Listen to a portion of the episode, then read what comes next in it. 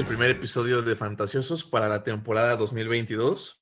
Y bueno, pues la verdad, muy emocionados de poder regresar aquí con ustedes a lo que es para platicar del fantasy, que sabemos que es nuestra gran pasión. Y pues bueno, qué manera de comenzar la temporada, si no es con, con nuestras tradicionales preguntas de Instagram, ¿no? Y también por allí tendremos, pues, unos, este, unas recomendaciones de waivers así muy rápidas. Y también tendremos los partidos fantasy para la semana número uno. ¿Qué tal, Kike? ¿Cómo estás? Todo bien, Alexis, feliz de, de estar regresando al fin a, este bonito proyecto que tenemos de, de, Fantasiosos. Ahora sí que es ya nuestro segundo año y ahora sí que más recargados que nunca, muy, muy emocionados y, y felices de que inicie la temporada. Y como dices, ¿no? traemos nuestro segmento de, de siempre, que es iniciamos con, este, con sus preguntas. Seguimos un poquito con waivers, que ahorita en primeras semanas hay poquitos, pero bueno, ya los comentaremos y cerraremos con, con, los partidos fantasy. Y antes de comenzar, pues un agradecimiento enorme a los que nos pusieron preguntas allí en el Instagram, que la verdad pues, nos ayuda muchísimo para poder tener material para los episodios. Y bueno, pues esperamos que nos puedan seguir poniendo preguntas cada semana. Ya saben que pues aquí Kike y un servidor pues las estaremos respondiendo como es tradición, ¿no? Ya Ajá, como bien dices tú, por segundo año ya aquí en lo que es Fantasiosos y pues la verdad muy emocionados. Y bueno, sin más ni menos, vamos a comenzar pues con las preguntas, ¿no? Que es la, la verdad el segmento favorito de nosotros y creo que también el de ustedes. Nos pregunta Jonathan Trujillo, ¿Michael Carter o Demian Harris de los Pats para la semana número uno? Y bueno, yo pues yo creo que esto es una pregunta muy interesante. La verdad pues es que Michael Carter ha demostrado pues era un corredor muy sólido. La verdad fue uno de los novatos más destacados. Sin embargo, pues con la llegada de Bryce Hall, no sé qué tantos snaps pueda perder Michael Carter por allí. Sin embargo, creo que sin duda va a ser el, el corredor número uno todavía y creo que puede tener un gran partido. Y Demian Harris, ¿no? Sabemos también de su capacidad, que ya es un pick también muy sólido, ¿no? O sea, yo veo que, que, es, que lo están tomando o bueno, que lo tomaron en, pues inclusive en tercera y en cuarta ronda, ¿no? Que son rondas altas para lo que era el valor de Demian Harris. Y la verdad yo creo que puede tener también un gran partido. Sin embargo, me preocupa un poco allí con Pats, pues la división de, de, los snaps que pueda tener con Ramondre Stevenson, ¿no? Que sabemos que también es un corredor que se ha ganado la confianza de Belichick y que pues también lo pueden utilizar. Mi respuesta va similar, o sea, creo que ninguna de las dos, de las dos opciones es un home run, ¿eh? O sea, creo que cualquiera de esos dos, ninguno te va a ganar la semana, ¿no? Ese es un hecho. Pero si estás entre esos dos, como dices, la lógica con, con ambos es que van a compartir snaps. Donde está un poco más seguro la situación para mí es con Demian Harris, ¿no? Ya vimos la temporada pasada este, cómo estuvo ese reparto de snaps. Sabemos que generalmente Demian Harris es el que más snaps tiene. Entonces creo que ahí podrías buscar o esperar unos 10 puntos aproximadamente a la, a la semana 10 a 12. El tema con Michael Carter y ahora Brice Hall es que no sabes, es la primera vez que van a estar en el campo juntos, entonces no sabes si, si el staff este, del coaching se, se enamoró de Brice Hall y va a ser un completo workhorse eh, Brice Hall, no lo sabemos. Entonces, si quieres ir por la segura, yo creo que la opción es Damien Harris, ya sabemos que es un split muy directo, sabes que tiene un poquito más de snaps que Ramón Daré, y en cambio Michael Carter sigue siendo ahí una, pues sí, una duda, ¿no? Entonces, para mí de esos dos, tal vez Damian Harris es lo, lo más seguro. Vámonos con la pregunta que nos hace Alan Serrano, ajá, como siempre, un agradecimiento porque siempre nos preguntas. Bueno, él nos pregunta, ¿en Yoku o Hawkinson para semana número uno? Y también quiere que diga su opinión sobre Amari Cooper para Fantasy. Bueno, pues vamos a comenzar con el tema de los alas cerradas, ¿no?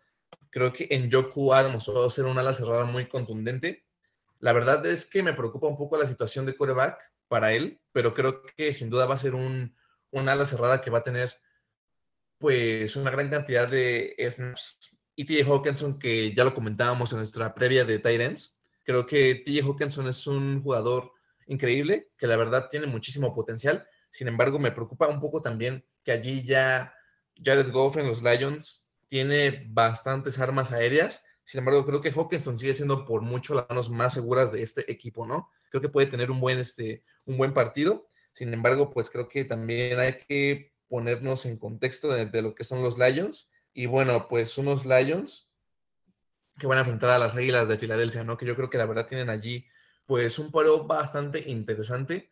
Creo que pues es semana número uno, no podemos decir nada aún porque no hemos visto cómo vienen los equipos, pero yo la verdad me, me quedaría con TJ Hawkinson. Y bueno, si pasamos con el tema de Amari Cooper, creo que Amari Cooper va a ser un receptor que va a seguir mostrando pues una gran cantidad de puntos para fantasy. Sin embargo, sí veo una disminución con respecto a lo que tuvo en Dallas, ¿no? Porque sabemos que ahorita la situación de quarterback en Cleveland pues es algo pues es algo incierta. Sabemos que, que por el momento no va a jugar Deshaun Watson todavía. Entonces creo que Amari Cooper es un buen pick, pero no creo que vaya a tener la misma cantidad de puntos que tuvo en Dallas.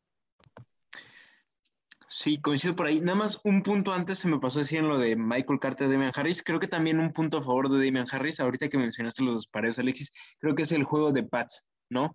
Está más fácil el encuentro de Pats contra Miami que el de Jets contra Ravens, ¿no? Entonces creo que por ahí es otro punto a favor de, de Damian Harris. Solo quería este, remarcar eso. Y regresando a la pregunta de Alan Serrano, igual se le agradece sus, sus preguntas como siempre. Este, Onyoku o Hawkinson. Para mí, yo creo que la respuesta es muy fácil, sin necesidad inclusive de ver pares. Para mí es Hawkinson. Creo que ya llevamos par de años viendo que es una buena arma y yo creo que después del top 4, top 5 de alas cerradas, creo que es de las opciones más sólidas que hay. Eh, repito, hemos visto dos años ya de, de, muestreo donde Hawkinson se ha visto bien, bien con, con Jared Goff y con esa ofensiva de Detroit y tal vez es algo que no hemos visto ahora con Enjoku, ¿no? Yo siempre he sido muy, muy partidario de Enjoku, saliendo de la universidad, muy buen jugador. Sin embargo, ahora con la situación igual de coreback de, de Cleveland, pues no, no me pinta tan bien, ¿no? Tanto él como para Mari Cooper. Entonces, entre esos dos, Hawkinson para mí es la opción.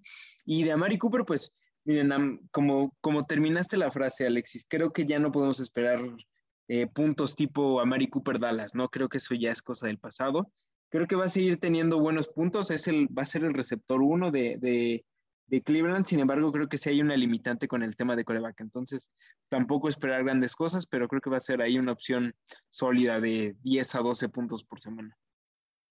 Sí, pues quizá cuando regrese Watson ya podremos empezar a considerar que podría explotar a, pues, a Mari Cooper, ¿no? pero bueno, pues eso ya lo veremos cuando pasen las 11 semanas de castigo, ¿no? bueno, ahora ya seguimos con la pregunta que nos hizo Gabriel. Gabriel91, que nos pregunta, ¿Hunter Henry o Dawson Knox? ¿Quién debería ser titular? Y es una pregunta, la verdad, muy interesante porque creo que son dos alas cerradas muy consistentes que la temporada pasada tuvieron grandes números. Sin embargo, yo creo que el partido de Dawson Knox ahí contra los Rams va a ser un partido rudo. Creo que en definitiva, pues enfrentar a la defensiva de los Rams va a ser complicado. Y creo que Hunter Henry tiene una conexión especial con Mac Jones. Digo, creo que la temporada pasada vimos que lo buscó muchísimo en zona roja, yo creo que por el partido y por el tipo de pareo para a la semana número uno, creo que Hunter Henry para mí sería la opción. Sin embargo, pues sabemos que Dawson Knox, pues en un partido bueno de Josh Allen, do, pues un Dawson Knox te puede ganar un, pues un, una semana inclusive, ¿no? Como lo hizo la temporada pasada, que tuvo partidos de hasta más de 20 puntos. Sí, o sea, de primera la, respuesta obvia suena Dawson Knox, ¿no? Pero si vemos como fríamente los números, como dices, el, el, duelo de Buffalo contra Rams está, está difícil, ¿eh? es un enfrentamiento difícil para la ofensiva de Buffalo.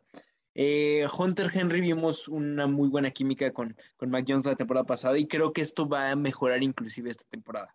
¿no? Y tiene un enfrentamiento contra Miami, tampoco es rival fácil, pero yo creo que un poco más fácil que, que lo que es Rams. Sin embargo, yo creo que sigue pesando mucho lo que es Josh Allen. O sea, creo que esa es la conclusión. O sea, siempre que tengas, yo creo que un arma de búfalo y sabes que está Josh Allen sano, creo que por ahí no es que cada semana va a suceder, pero yo creo que sí puedes esperar una que otra semana donde, donde ese jugador te salve la semana. Entonces, yo creo que sí es de apostarle a Dawson Knox. Y si la ofensiva, si la defensiva de Rams se centra mucho en, jugadores clave como Dix o Gabriel Davis, podría abrir algunas oportunidades para, para Dawson Knox. ¿no? Es, tiene más potencial ese, ese jugador. Así es. Ahora pasamos con Eric, que la verdad, pues igual siempre nos pregunta. Un agradecimiento, Eric, ahí que pues tus, preguntas cada semana nos, pues sí, nos dan mucho material para comentar. La primera de Eric, de cuatro que nos hizo, nos dice, recomendaciones de pateador para la semana. La verdad, pues, pues es que creo que el tema de los pateadores siempre ha sido un tema, pues, muy, muy particular. Creo que hay muchísimas buenas opciones. La verdad, yo creo que eso ya es mucho de la suerte o el momento en el que estén los pateadores, ¿no? La verdad, pues es que, pues todos sabemos lo que ahorita es, por ejemplo, Drew, Drew McPherson, ¿no? Que creo que fue el pateador seleccionado primero en casi todas las ligas, que sabemos de su capacidad y de su seguridad ahí con los Bengals, ¿no? Sin embargo, pues también tenemos allí opciones muy contundentes, como lo es Daniel Carlson de los de Las Vegas Raiders, como lo es Harrison Butker todavía con Kansas City, y lo que es Matt Gay de los Rams, ¿no? Que creo que son pateadores muy sólidos. Ryan Sokop, por ejemplo, todavía hay con Tampa Bay. Creo que son pateadores que lo están haciendo muy bien. Creo que no se batalla tanto en esta posición. Y sobre la temporada iremos viendo qué pateadores van siendo igual de consistentes y cuáles empiezan a fallar, ¿no? Para poder por allí empezar a ver waivers de pateadores, que es, es algo muy interesante también. O sea, creo que pues muchas veces es, una posición poco valorada, pero creo que es una posición cada vez más importante y sobre todo en ligas pues de muchas personas, ¿no? Pues en donde es más apretado. Sí, antes que nada, igual agradecer a Eric-2308, siempre, siempre igual la temporada pasada, constante con sus preguntas. Este, sigue sin fallarnos, Eric, por favor, danos aquí mucho material. Y estoy respondiendo a esta primera pregunta. Pateadores para esta semana. Creo que hay algunas opciones obvias, pero creo que sería muy bobo decirte, pues, Justin Tucker contra Jets, ¿no? Tyler Bass contra Rams, Butker contra Arizona, o sea, McPherson contra Pittsburgh. Creo que son opciones muy obvias, pero yo creo que lo que esperas son como opciones un poco más por debajo. Como mencionaba Alexis, creo que Ryan Sukop de Tampa contra el enfrentamiento contra Dallas es bueno. Me gusta también Jake Elliott de Filadelfia contra Detroit. Tengo aquí también a Brandon McManus, Denver ¿no? Que tiene enfrentamiento contra Seattle. Vemos que es un Seattle que no, ya no está Russell Wilson, podría, podría ahí tener mucho tiempo el balón ofensiva. Y yo creo que por último, igual Robbie Gold de San Francisco, ¿no? Tiene enfrentamiento contra Chicago. Entonces, digamos, hay unos 3, 4 patadores que están un poco más abajo del radar que, que podemos esperar un buen juego. Y yo creo que ya por último, y tal vez uno que no se espera mucho por esa ofensiva ya, que tal vez no es la misma de hace unos años, pero Will Lutz, ¿no? De Nueva Orleans, tiene enfrentamiento contra Atlanta, entonces creo que también es ahí un buen emparejamiento.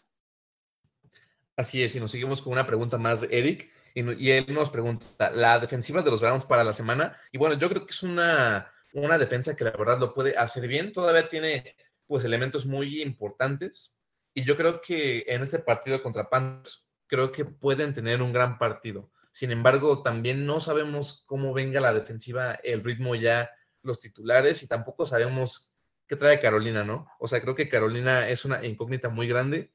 No sabemos cómo pueda venir Baker Mayfield ahí con ese orgullo, ¿no? Que tiene de enfrentar a, pues, a su ex equipo, ¿no? Que lo, que lo desterró prácticamente.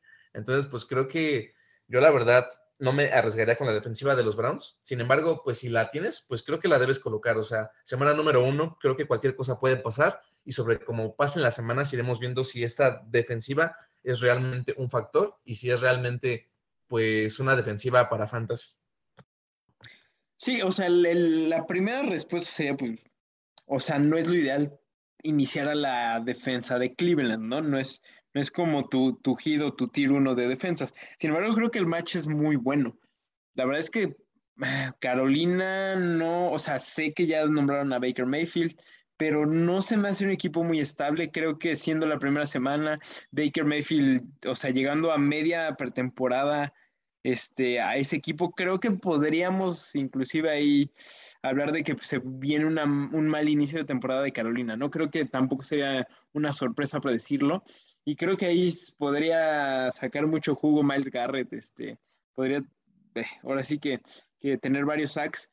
Eh, lo que sí preocupa es la ofensiva de, de, Cleveland y en qué sentido, ¿no? O sea, en qué afectaría la ofensiva, a la defensiva. O sea, una ofensiva que tampoco sea tan buena, obviamente implica que está más tiempo la defensiva, ¿no? Y creo que por ahí también podría ser más puntos para Carolina. Entonces te digo, no es la opción ideal, sin embargo, creo que si nombramos waivers para la semana, creo que sí sería alguno, una defensa muy considerada. Y también pues el regreso de McCaffrey Gold, ¿no? Que pues tampoco sabemos si no vaya a tener pues uno de, de sus partidos espectaculares, ¿no? ¿Por qué no pensar lo que podría ser el regreso del año y pues también que por allí los acuchille? Bueno, pasamos con una pregunta más. Y nos pregunta Eric, ¿Brandon Cooks o Ty McLaurin para la semana número uno? Y es una pregunta muy buena. Creo que Ty McLaurin es un gran receptora, pero me, me preocupa mucho la posición de quarterback también. Creo que Brandon Cooks demostró tener una buena química con, Jay, con, con Jalen Mills, ¿no? Davis Mills. Ajá, con Davis Mills, perdón, con Davis Mills. Y creo que Davis Mills, pues la verdad, lo está haciendo bien y creo que va a buscar muchísimo a Brandon Cooks. Yo sé que la, que la verdad, pues estos dos equipos, pues no vienen tan regular. Houston tiene un partido divisional contra los Colts, una defensiva agresiva que la verdad tiene muy buena defensiva secundaria. Entonces, pues también creo que Brandon Cooks lo puede hacer un poquito o un poquito bien. Sin embargo, creo que es incertidumbre con respecto a lo que pueda hacer Davis Mills. Y también McLaurin, que pues tiene un partido contra Jaguars, que la verdad luce favorable en el papel. No sabemos que la defensiva de los Jaguars pues apenas está en reconstrucción. Así que creo que yo me quedaría con Trey McLaurin, pero me preocupa la situación de quarterback. No sé si el quarterback de Washington pueda realmente sacarle el jugo a Trey McLaurin.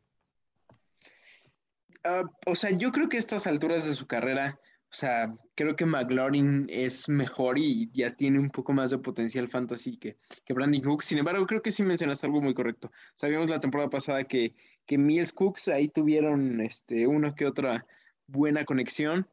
Eh, sin embargo, te digo, o sea, si vamos punto por punto, para mí es mejor receptor a estas alturas de su carrera McLaurin que Cooks.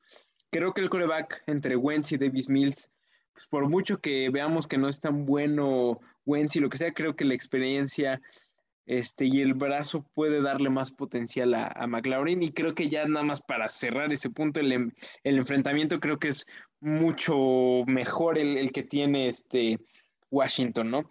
Eh, enfrentar a Indianapolis creo que es cosa difícil, creo que es de lo poco que le queda sólido a, a, Indianapolis y vimos creo que hace dos temporadas, ¿no? Que fue de las defensivas top 5. Entonces, ese macho va a estar difícil y creo que las tiene todas de ganar Washington contra Jaguars, ¿no? Entonces, yo creo que tanto a la defensiva que enfrentan, el coreback que tiene y el receptor en sí, creo que se la lleva McLaren. Una pregunta más, Eric.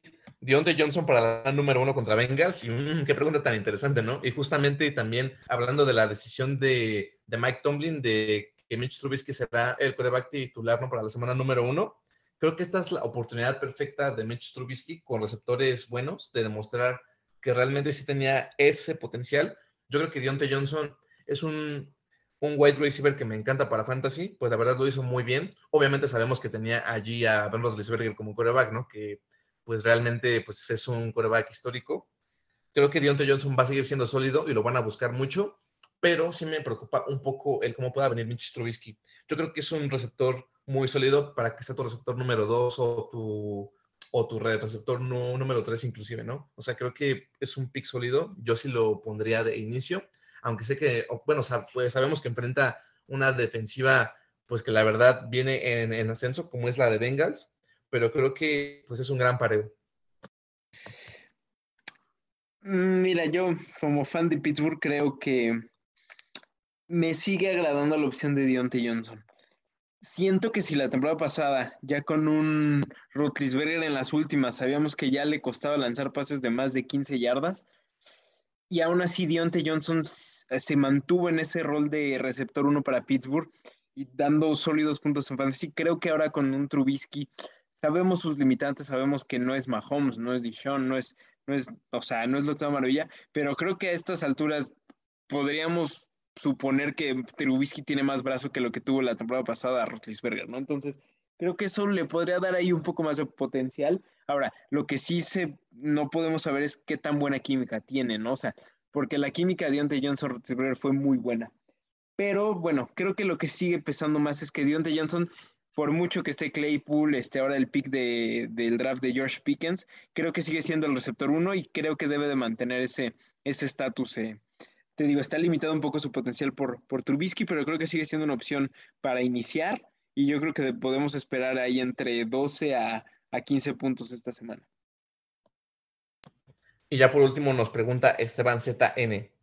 ¿Está mal solo tener un quarterback en mi roster? Y bueno, yo creo que pues la verdad, siempre es bueno tener allí un quarterback 2, ¿no? Por si las moscas. Creo que la verdad, pues también depende de cuál sea tu quarterback no, número uno, ¿no? O sea, digo, si es Josh Allen, pues, o sea, ideal, ¿no? O sea, creo que tienes al mejor quarterback para fantasy. Sin embargo, creo que si tienes un quarterback, pues debajo del top 5, la verdad creo que sí te convendría tener un quarterback allí como, como banca, que creo que quarterbacks a veces no se batalla tanto. Sabemos que creo que hay 15 o 18 quarterbacks que la verdad te pueden poner puntos fantasy cada semana. Así, bueno, o sea, digo, no la octava maravilla, pero creo que te pueden poner puntos seguros. Así que yo creo que sí puedes, deberás tener uno en la banca. Sin embargo, pues ahorita como va comenzando la temporada, pues creo que tienes por allí dos o tres semanas para poder pensarlo bien. Y bueno, ya te estaremos aquí comentando la otra semana qué quarterbacks pensamos que, que pueden ser opciones buenas para, pues, para tener en la banca, ¿no? Que sabemos que es importante, pues es una posición que cada vez aumenta más su importancia para Fantasy por la cantidad de quarterbacks corredores que ya hay en la liga, ¿no? Eh, no considero que sea una mala estrategia. Mira, desde mi punto de vista, a mí sí me gusta tener un coreback en la banca, siempre, a mí.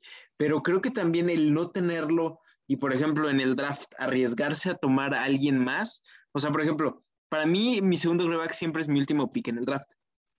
Eh, pero hay gente que prefiere, y creo que es súper válido y creo que también es una muy buena estrategia en ese último pick, irse ahí a un, a un volado, a ver a alguien, así un jugador que tal vez no suene mucho, pero que la pueda romper, ¿no? O muchas veces agarras ahí, por ejemplo, al, como las temporadas pasadas les comentamos tanto, ¿no? O sea, agarras al, al que en su momento fue Tony Pollard de Ezekiel Elliott, al Mattison de lo que fue Dalvin Cook, ¿no? Como esos corredores banca de, de esos corredores que dominan esos workers, creo que también vale mucho la pena en, los drafts hacerlo en, las últimas rondas, ¿no? Como tomar posibles sorpresas.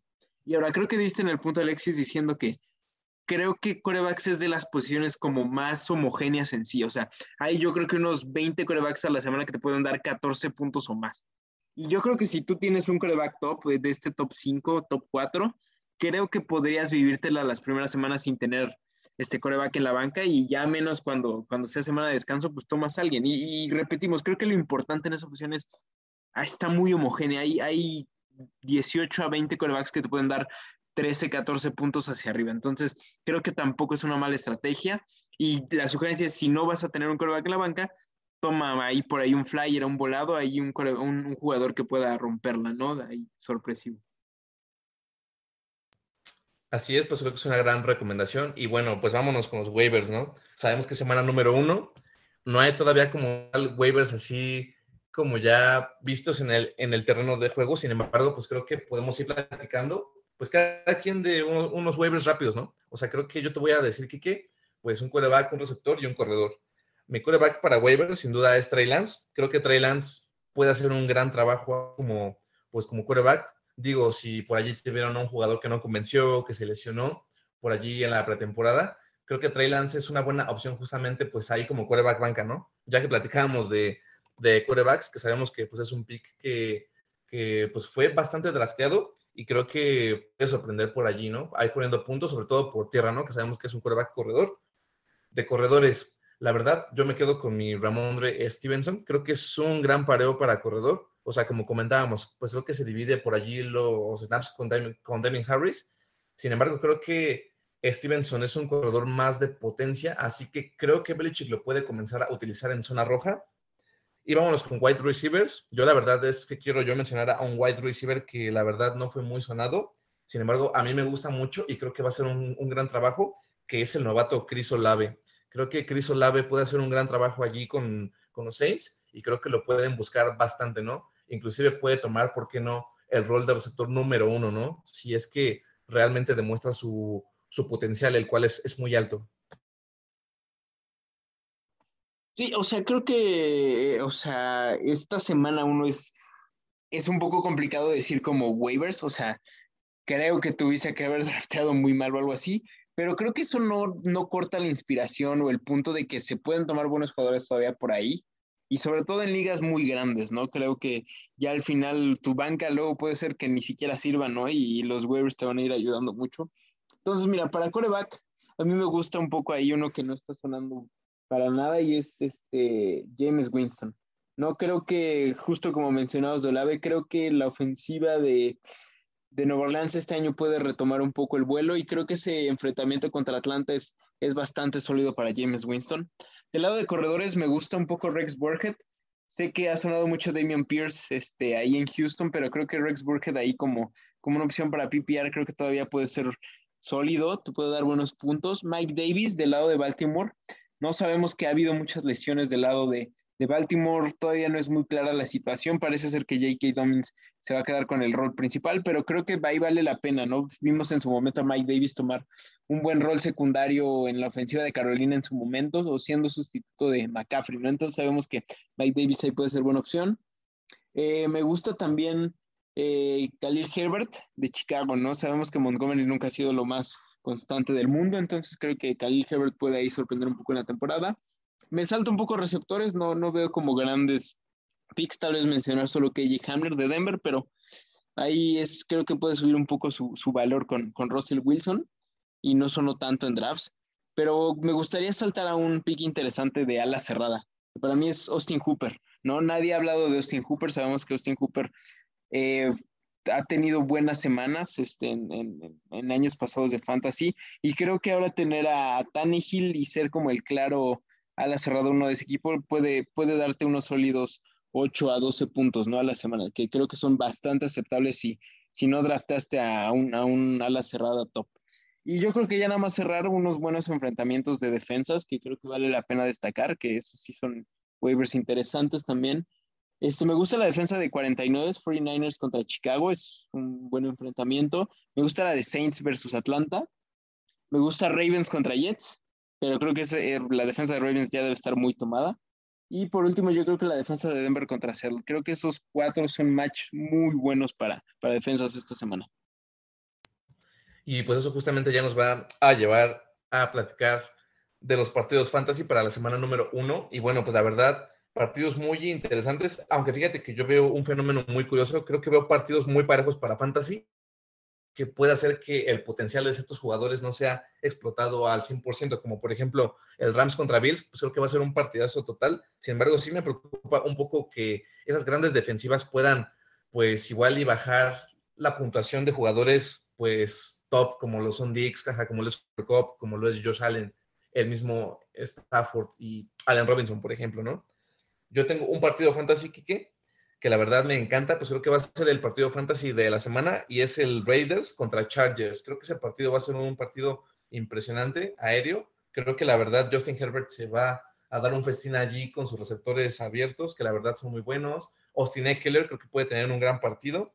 Y los Raiders que también, pues Davante Adams, este Darren Waller, creo que Hunter Renfro, que la temporada pasada fue una completa sorpresa, y creo que la química que tiene Renfro con Derek Carr va a seguir siendo importante. Creo que se va a ser un partido fantasy total.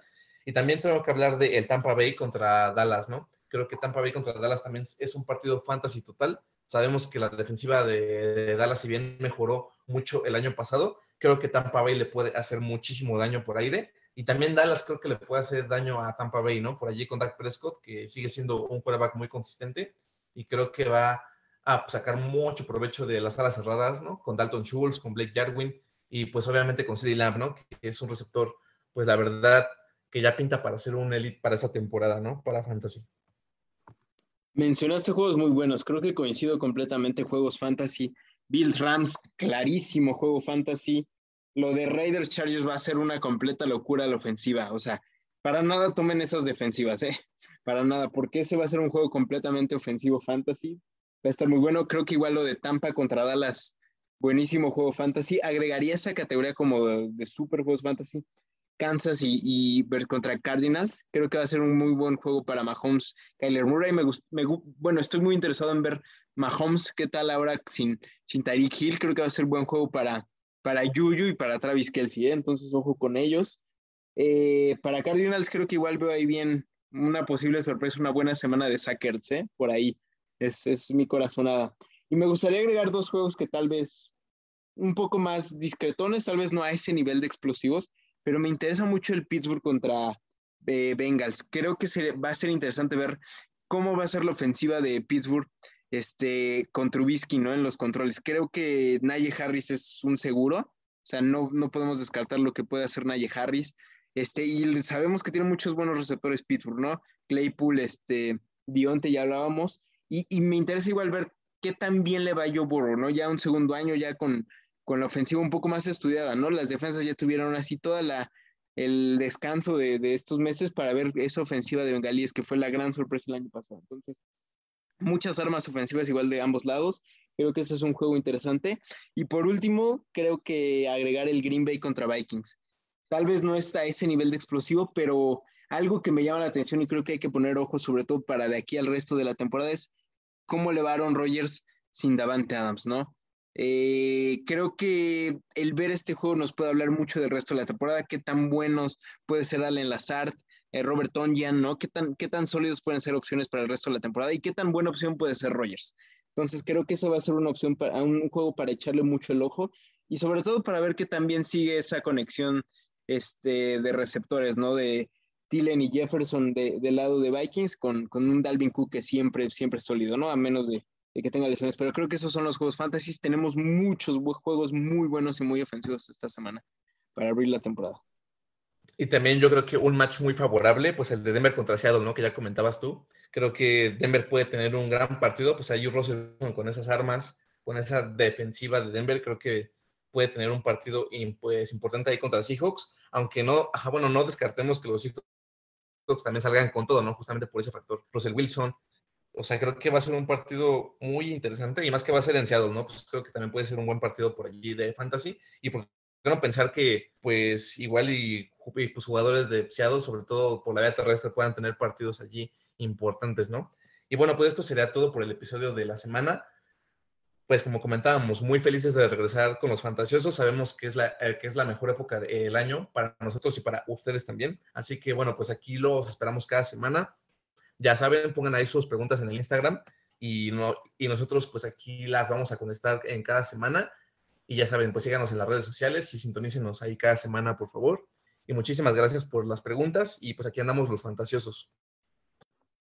Así es, creo que recalcar eso, el agradecimiento a las preguntas, como siempre, los Erics del mundo, todas estas personas que constantemente semana a semana nos mandan este, preguntas, muchas gracias, síganlo haciendo, por favor, denos material. Ahí en el Instagram, este, Twitter, chequen de NFL Latino, por ahí también estamos disponibles en arroba fantasiosos NFL en Twitter, si quieren ahí este, poner sus preguntas. Y ya de aquí, pues, no les vamos a fallar, semana a semana vamos a estar este, con el podcast, ahí atentos a, en Spotify a, NFL Latino. Y este, pues ahora sí que reiterar por, por enésima vez el agradecimiento. Espero nos sigan toda la temporada. Estamos muy felices de regresar a este proyecto. Este, cuídense mucho y esperamos aquí seguirlos escuchando cada semana. Abrazo fuerte. Hasta luego. Hasta luego.